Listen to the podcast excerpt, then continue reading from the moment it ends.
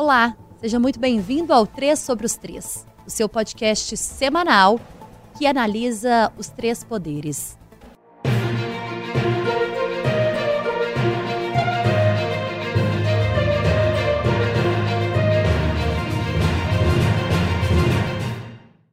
Comigo aqui, gravando e na minha participação em mais uma semana, nós temos a editora de política, Marina Schettini. Oi, Marina. Oi, Talita. Um prazer estar aqui com você. Prazer é meu poder participar com vocês. E lá em Brasília, diretamente do Distrito Federal, Ricardo Correia, editor de O Tempo, lá na capital federal. Oi, Ricardo. Olá, Talita, Marina. Um prazer mais uma vez falar com vocês aí no 3 sobre os 3. Pois é, apostas da semana, que na verdade na semana passada nós não tivemos, mas todo mundo estava apostando para de fato o que está acontecendo por aqui.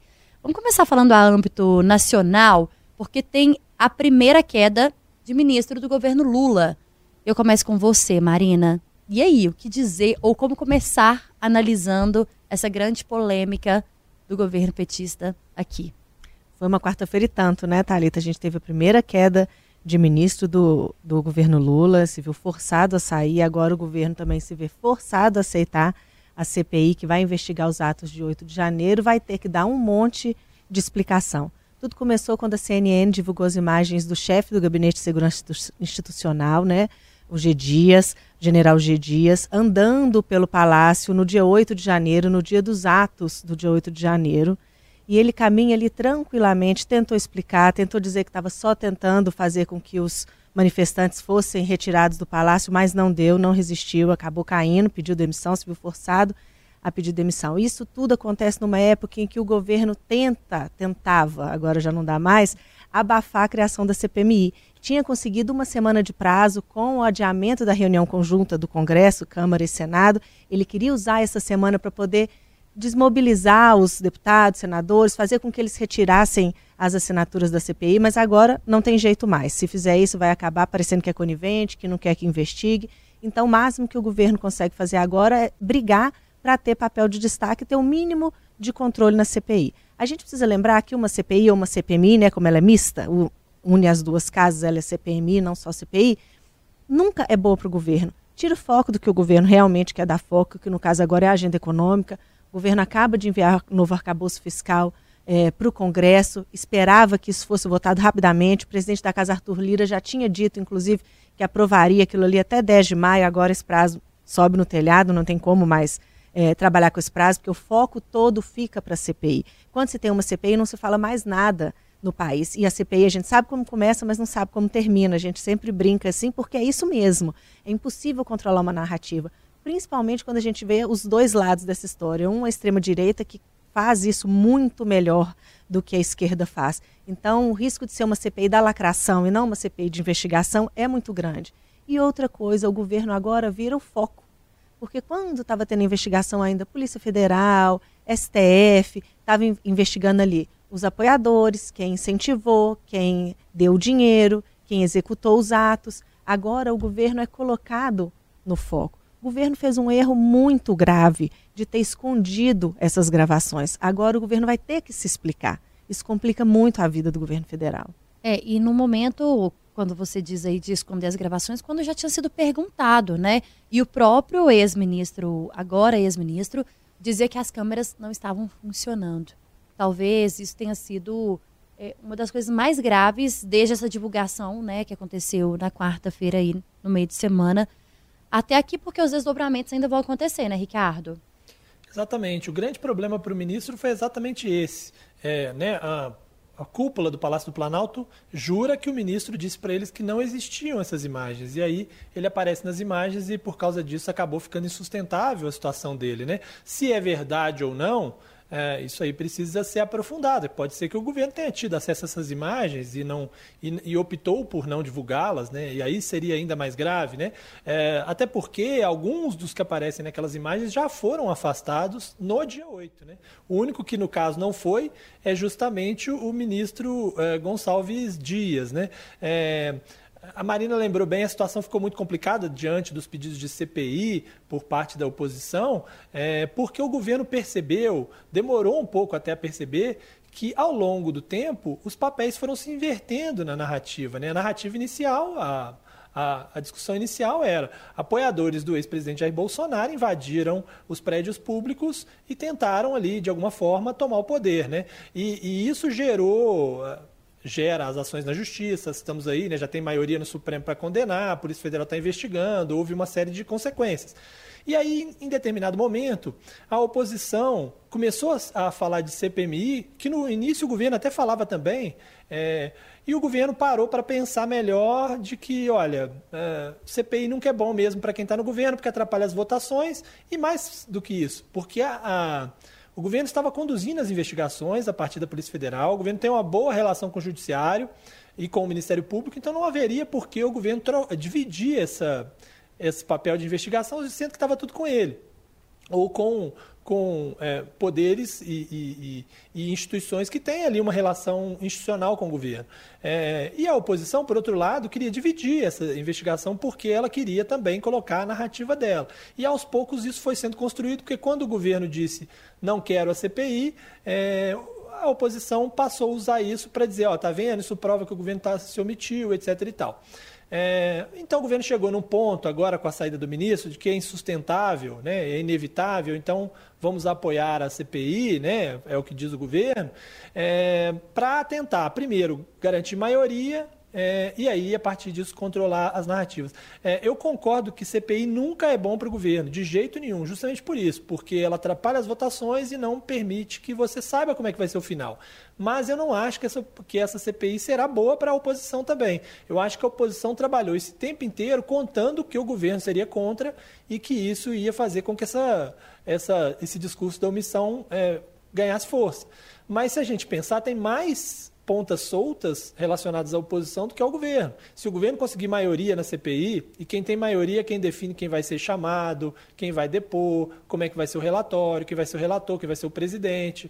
Quem tiver maioria vai definir essa, essa narrativa.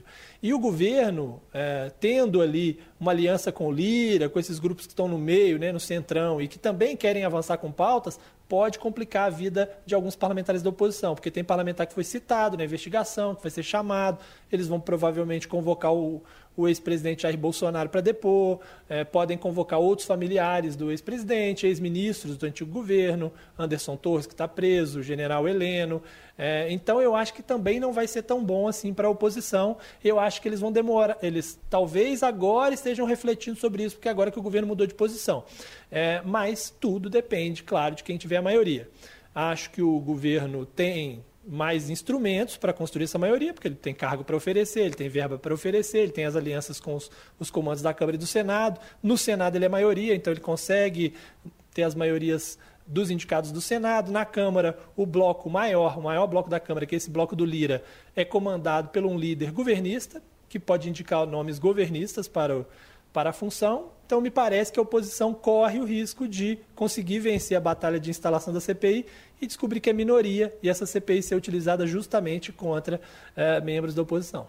Mas uma coisa que o Ricardo fala, tá, ali, eu acho importante, que ele fala da situação do governo com o Lira na Câmara, né? Que o governo tem esse trânsito, tem esse trânsito com esse grupo dentro da casa, mas aí mostra também como que vai aumentar o custo político para o governo, uma situação do governo que já não era muito confortável, como o próprio Lira já tinha dito, o governo não tinha uma base segura nem para aprovar um projeto de lei de maioria simples. Então, agora, para evitar essa CPI, vai vencer essa etapa. Agora, para ter o comando dessa CPI, o governo vai precisar gastar ainda mais capital político. Lembrando que ele já percebeu que agora a negociação é no varejo. É projeto é, é projeto, é CPI é CPI. Se bobear, convocação é convocação. E mais também, esse que o Ricardo fala é muito importante, mas me, me faz pensar como que a história da narrativa é relevante. A gente mostra um vídeo, se a gente for pensar no vídeo, aparece o G Dias andando pelos corredores do Planalto, conversando com algumas pessoas, como que esse vídeo, essa parte do vídeo já foi suficiente para muitas pessoas, de uma maneira geral, já virar o governo Lula culpado, o Anderson Torres inocente, como que eles têm o controle da narrativa, como que a extrema-direita faz isso bem e como que isso pode ser extremamente perigoso para o governo se o governo não se atentar a isso também. É, e não é só, e nem é só a questão, eu acho que, da, da narrativa, viu, Marina e Ricardo? Eu acho que a forma como há essa construção. Eu acho que a gente precisa analisar o erro desde o começo, né? O Ricardo tocou num ponto muito interessante, que é sobre a CPI ser pior, ou a CPMI ser pior para a oposição. E eu concordo com ele, no sentido de nós temos investigações em curso, inclusive com operações a Lesa Pátria, por exemplo, né, Ricardo? Toda semana há um desdobramento. E são pessoas defensoras do bolsonarismo, a gente sabe disso, né? Acho que não há dúvida, ainda para aquelas pessoas, independente de serem de esquerda ou de direita, todos nós sabemos que são pessoas que defendem o bolsonarismo. Se estão ligadas a algum parlamentar ou não, as investigações vão dizer também, é, seria talvez aqui não o correto da gente defender que cada um tenha uma ligação com alguém da extrema direita. Mas há as ligações e as investigações também apontam isso. É, mas o, eu acho que a grande questão e o grande primeiro erro, e eu vou repetir isso, é a omissão desse vídeo. Principalmente no momento em que, diante da repercussão e diante da seriedade do que foi esse ataque, e, e isso é indiscutível também, é, da decisão tomada naquele momento pelo governo, como, por exemplo, tirar ou, ou afastar Ibanez Rocha. Né? Nós tivemos aí é, é, a ação de Alexandre de Moraes, por exemplo, naquele momento, como essas ações no mesmo dia, no mesmo instante com, com aquilo acontecendo, elas foram tomadas. E de lá para cá, muita gente criticando é, é, como que as conduções estavam acontecendo e o governo que talvez não se precipitou. Foi uma estratégia de comunicação. Talvez parte do governo não sabia de fato que esses vídeos existiriam, mas uma coisa a gente já sabe: um vídeo desse não ficaria sem ser divulgado, né, gente? Esse vídeo foi vazado. E é claro que caiu de forma muito ruim para o governo. É a, é a primeira queda, e a primeira queda num assunto que é muito caro, né, para a população brasileira. A gente está falando do ataque de 8 de janeiro, que vai ficar marcado para sempre na história. E aí? É. Quem é que é mais prejudicado nessa situação? É, e há uma dúvida sobre essas imagens, porque, teoricamente, o GSI diz que essas imagens foram enviadas é, para a Polícia Federal naquele inquérito. Então, que essas imagens já estavam de posse da Polícia Federal e da e do Ministério da Justiça, mas que essas imagens são horas e horas e horas de gravação, então que assim, né, é difícil de identificar cada um ali em cada momento. Essa é a versão do GSI que era comandado pelo Gonçalves Dias, que tinha todo o interesse de dizer que não está fazendo nada de errado. Isso vai começar a ser explicado a partir do depoimento dele, né? O, o, o ministro Alexandre de Moraes determinou o depoimento dele. A gente, quando a gente grava aqui é quinta-feira, ele tem um prazo de 48 horas a partir desta quinta, ou seja, poderia ser na sexta, quando uh, algumas pessoas vão estar já assistindo esse podcast ou, ou, nos próximos dias, mas em 48 horas ele terá que eh, prestar depoimento. E também em 24 horas o GSI tem que identificar as outras pessoas que estão no vídeo.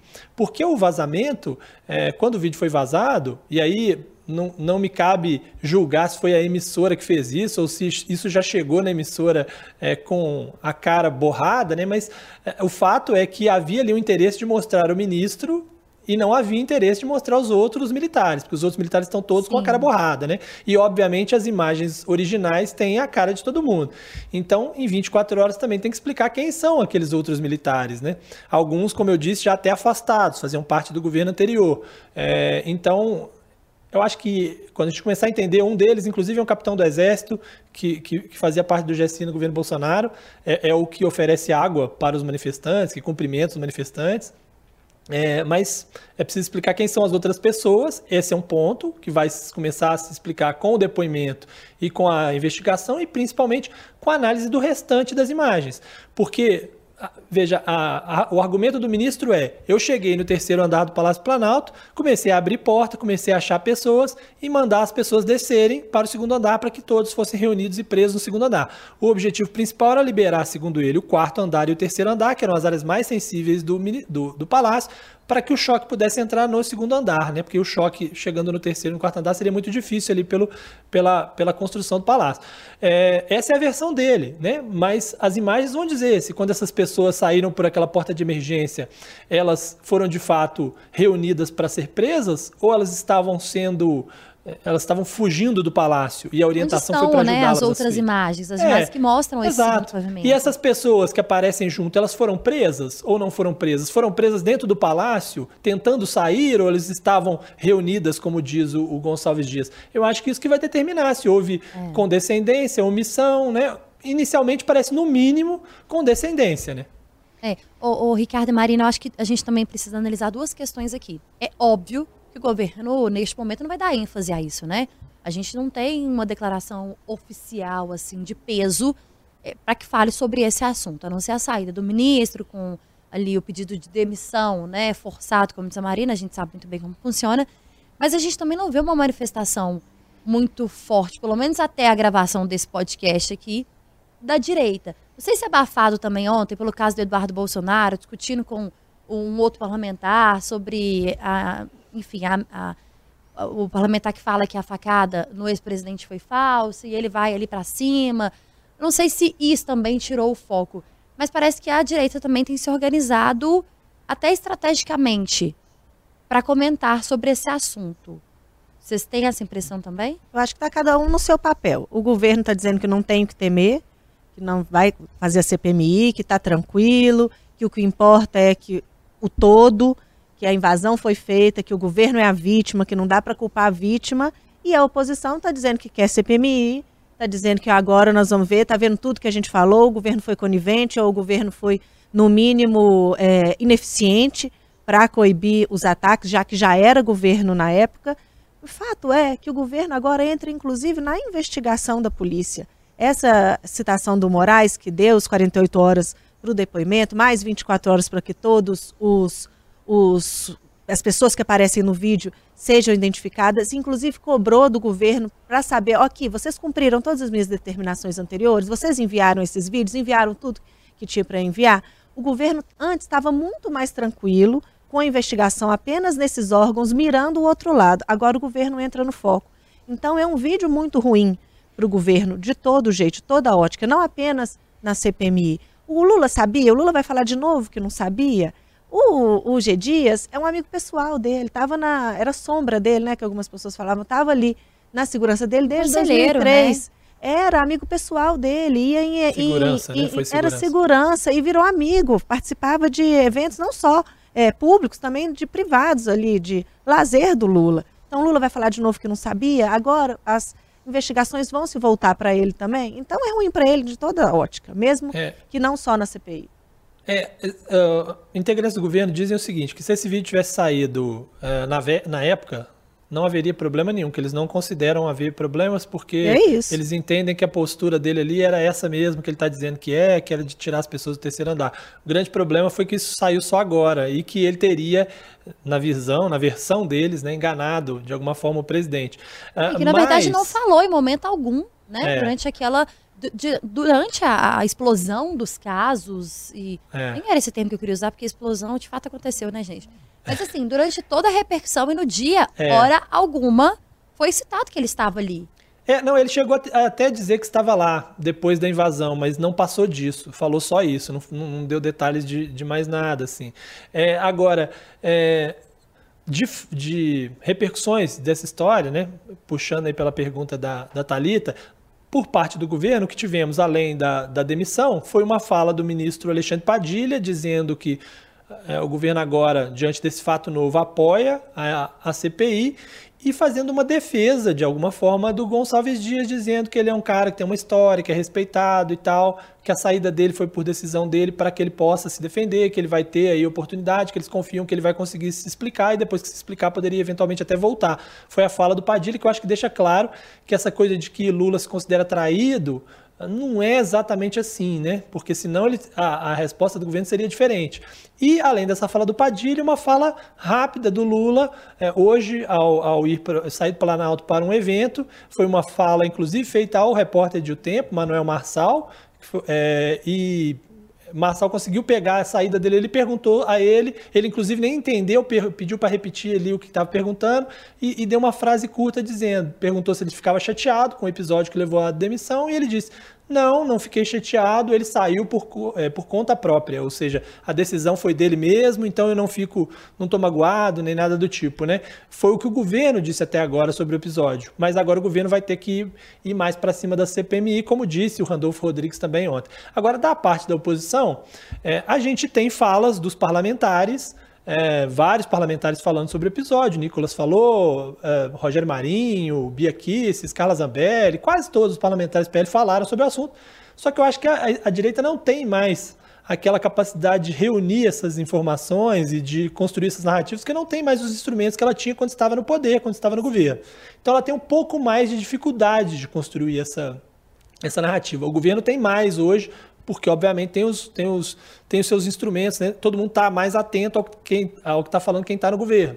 Mas eu acho que, assim, no fim das contas, é, concordo com a Marina. Eu acho que assim, só a, a, divulgação das imagens e as primeiras repercussões já machucaram muito o governo. Né? É isso. E também, assim, é claro que é, a oposição e a situação é, sempre vão estar discutindo aí.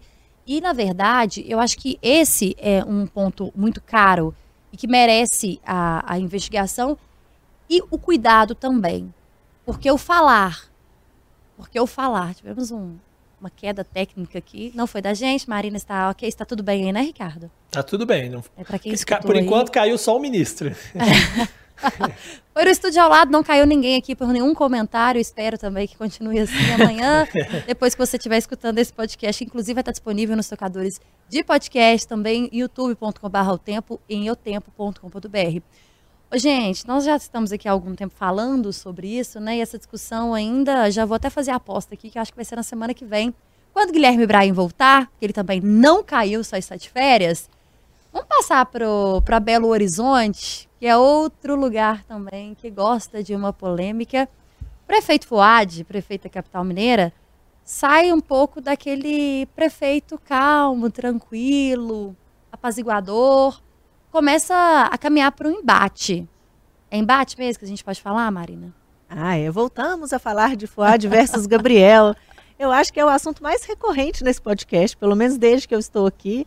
É o assunto que a gente vira e mexe e volta para ele. Mas é isso mesmo, mas dessa vez com uma mudança de postura do prefeito de Belo Horizonte, Fuad Noman, né, que deu uma guinada aí e na última sexta-feira fez um post no Twitter, sem ser provocado, sem nada, reclamando ali, dizendo que estava parado na Câmara o projeto que autoriza a Prefeitura a pagar o subsídio de 500 milhões para as empresas de ônibus e que seria esse projeto um único capaz de evitar um aumento da passagem. Ainda falou que o Gabriel conta mentiras teatrais e deu uma jogou ali no ar quem estaria interessado no caos do transporte público de Belo Horizonte, que obviamente não seria o prefeito. Como a gente já imaginava, a resposta do Gabriel veio em seguida, né? Veio rapidinho ali, chamou o prefeito. Ó, oh, prefeito, vem aqui, vem aqui na Câmara, que eu tô te esperando aqui para a gente poder discutir esse Estou projeto. Aqui esperando. É, para você poder me mostrar ali onde que faz essa ligação entre o subsídio e o valor da passagem de ônibus. O prefeito aumentou, não inclusive. foi. Ontem o prefeito, depois de uma audiência de conciliação, a gente tem um decreto do prefeito aumentando a passagem de ônibus, não nos 53% que as empresas pediam, mas nos 33% ali que eles chegaram a esse percentual, a passagem então vai para R$ reais e o prefeito ainda deu outra, falando que esse valor vai ficar até que a Câmara aprove o subsídio de 500 milhões de reais, que é o único capaz de não fazer com que a passagem suba. Mudando de postura ou não, a gente sabe que esse embate vai continuar, nós provavelmente vamos falar dele mais mil vezes aqui, porque a Câmara já está tentando se organizar para poder barrar esse decreto, invalidar esse decreto do prefeito. A gente precisa ver é se o Gabriel, agora com a nova base do FOAD, também mais um ingrediente dessa mudança de postura dele, vai ter bala na agulha para poder derrubar o decreto do prefeito. Só para situar quem está ouvindo a gente, uns dias atrás, semana passada, o FUAD fez uma aproximação com Marcelo Aro, que não é vereador, mas tem grande influência na Câmara Municipal. Ele é um ex-deputado, ele agora está no governo do estado, vai virar secretário em breve, é, do Zema fez esse acordo com ele ali, cedeu participação para aliados dele na prefeitura e o Aro promete chegar com 10 vereadores. Aí, somando com o que o FUAD já tinha, dão 25, o suficiente para o prefeito aprovar muitos projetos importantes para ele. Vai continuar, é só mais um capítulo, né, Ricardo? É, é, assim, bom, primeiro que eu acho que essa briga é o tipo de briga que para a cidade é péssima, né? Assim, na verdade, a gente tem muita vaidade nessa história, muita demagogia, até porque é uma, um problema de solução complexa, não é tão simples. E acho muito ruim é que se chegue a esse ponto e que se fique nessa briga o tempo inteiro, né? Eu acho que nenhuma cidade vai avançar nesse sentido. Eu acho que a população enxerga também quando vê é, que tem muita gente querendo mais briga do que solução realmente para os problemas. Agora, eu acho que o componente novo é que havia uma decisão judicial que foi derrubada com a, o acordo de que eles conversasse e fizesse uma conciliação. E essa conciliação foi feita dentro, pela prefeitura e as empresas, e a partir dela se definiu nesse valor aí que teoricamente ficaria como, como, como diz a prefeitura, até que a Câmara aprove esses 500 milhões para as empresas. É, e se a Câmara é, derrubar essa, esse acordo que foi feito, essa, esse decreto a partir de um acordo, nada impede que a justiça também determine o valor. Né? Afinal, a, a liminar foi derrubada com a consequência de um acordo. Né? É, então, assim, não é tão simples. A Câmara não vai, na canetada, derrubar a decisão e manter a passagem como está. Isso não vai acontecer. É, e acho que o, o, o, presidente da Câmara sabe disso, né? E por isso que eu acho que há um pouco de demagogia nessa história.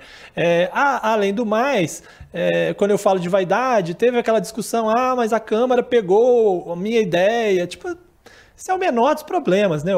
Nós precisamos de uma solução para o problema, né? Isso é que está em discussão. E, e, todo mundo sabe que tem um pano de fundo das discussões eleitorais para todos esses envolvidos. É, então, e principalmente, assim... Ricardo, porque não é uma discussão de agora. Não é uma é. discussão que começou no governo Fuad e na gestão Gabriel Azevedo, né? É, é uma discussão que se arrasta. Inclusive, uh, nós recebemos o Juliano Lopes, né, vereador de Belo Horizonte, que afirma e, e a manchete foi, foi gerou aí é, repercussões. Ele falando que na verdade o problema é o transporte público e o culpado desse aumento chama Alexandre Calil, que barrou o aumento nos últimos três anos e obrigou o prefeito, o atual prefeito Fuad, a aumentar essa passagem agora é, de forma muito elevada, né, passando de R$ 4,50 para R$ reais, porque esse aumento dos últimos três anos tinha sido barrado, é. tinha sido evitado. Pois é.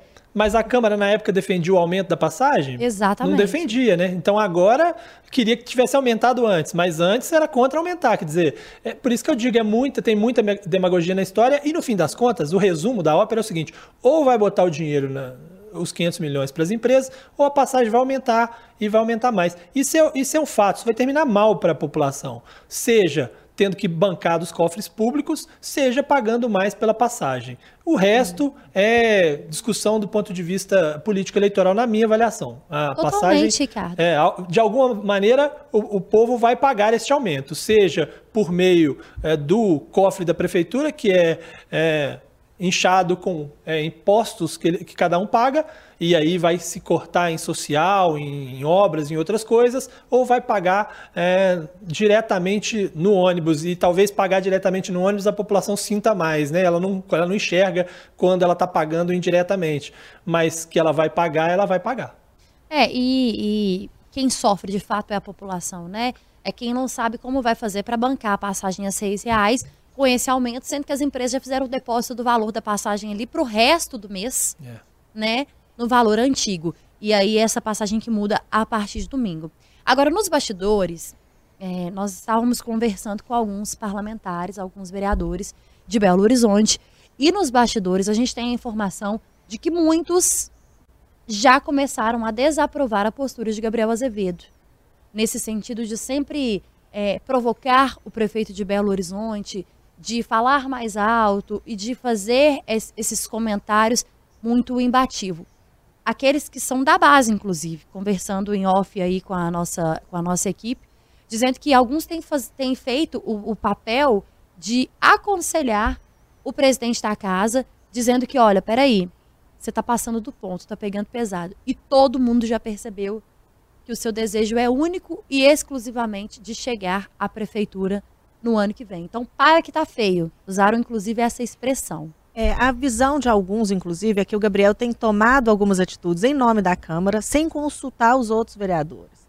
Então, o que eles avaliam é que o Gabriel está aparecendo demais e está aparecendo demais nas costas dele e deixando todo mundo, ninguém aparece, só ele, tomando conta de tudo, partindo muito para o embate que não precisava ter e ainda ofuscando os outros vereadores. O Gabriel precisa tomar cuidado porque ele precisa do apoio dos vereadores para seguir com o poder, com a postura dele e lembrando que ele tem um acordo para ficar na presidência apenas por um ano. Depois ele tem que ceder essa presidência para o resto do grupo dele. Então ele também não tem. Não é um acordo com Juliano Lopes. Não tem muito né? tempo, com o próprio Juliano Lopes, não tem muito tempo. Então ele não pode perder o apoio do, de quem está com ele. É, não, e normalmente, nesse tipo de situação, nas várias que já vivenciamos, em que presidente da Câmara e prefeito tem embates, ou entre presidentes de parlamentos, né, é, legislativo é, com o executivo, normalmente quando há esses embates, muitas vezes é ruim para quem está no executivo, né, porque não consegue aprovar suas coisas, às vezes desanda, mas geralmente é ruim, muito ruim também para quem está no parlamento. Se a gente for lembrar aí, Pense aí por alto aí quem brigou com, com, com o executivo que se deu bem, né? Se a gente for lembrar aí mais recentemente, Agostinho Patrus com, com Zema. Agostinho não se deu bem no fim das contas. É, Eduardo Cunha com Dilma. Eduardo Cunha também não se deu bem no fim da história. É, Rodrigo Maia com Jair Bolsonaro. Rodrigo Maia depois deu no que deu a situação dele. Então, assim, normalmente também não é bom para quem, é quem é presidente do parlamento entrar nessas polêmicas o tempo inteiro. Num primeiro momento, para quem precisa ser conhecido, é bom, é fundamental, sobretudo num tema como esse. Mas depois de um tempo, quando passa desse ponto e passa as pessoas avaliarem como uma picuinha ou algo assim, passa a ser algo muito ruim também. Pois é. Vamos fazendo as apostas da semana que vem, Ricardo e Marina. E aí, Marina? Ah, não tem como, né? A gente vai esperar. É, é, no dia que foram divulgadas as imagens, o Coronel G. Dias, o General G. Dias, ele tinha um encontro na Comissão de Segurança Pública da Câmara, aquela que foi palco de tudo, parecia um circo nas últimas convocações. Então ele era esperado lá, ele acabou cancelando, alegou lá razões médicas, mas aí agora ele foi convocado. Então ele precisa ir na semana que vem. Então, esse depoimento, juntando o perfil da comissão com a polêmica em questão, acho que vai ser bem explosivo, a gente precisa prestar atenção nele. E outra coisa é a CPMI, porque estava previsto para essa semana a reunião conjunta da Câmara e do Senado, mas ficou para a semana que vem, vai ser lido o requerimento da CPMI, que provavelmente vai ser instalado. É, deveria ter ido antes, né? Acho que ele se arrependeu. É. Não, talvez, Ricardo, é, talvez ele até consiga na, na decisão para não ir agora por, por não ser mais ministro. Então pode ser que ele na justiça consiga, igual, igual quando há uma, um, tipo de convocação e ele, ele consiga algum jeito de não ir, né?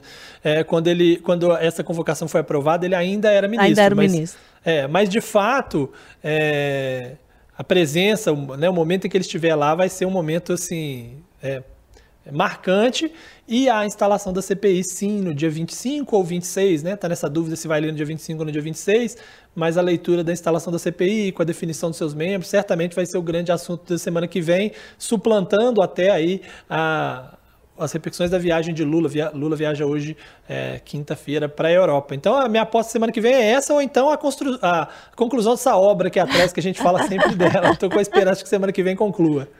Essa é uma das pautas mais comentadas entre nós, inclusive, é. né?